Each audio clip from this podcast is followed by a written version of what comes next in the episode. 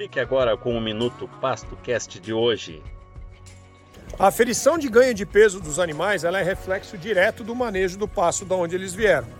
Se tudo isso que foi feito ali, previamente, foi de uma forma correta, respeitando a fisiologia da planta, altura de entrada e altura de saída, a chance de que essa resposta do ganho de peso hoje no curral seja positiva é muito grande. Às vezes, a gente tem uma decepção muito grande do ganho de peso dos animais, mas isso é só reflexo do que passou. Então é super importante que o manejo seja feito para que esse momento aqui ele seja um momento positivo. A aferição do ganho de peso é um dos pontos mais importantes que tem. A balança no curral da fazenda, ela é praticamente o caixa eletrônico do seu negócio. É ali que sai o extrato completo daquilo que você está fazendo.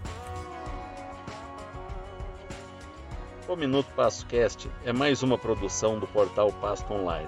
Para maiores informações de como você pode se qualificar no manejo de pastagens, acesse www.felipemoura.me.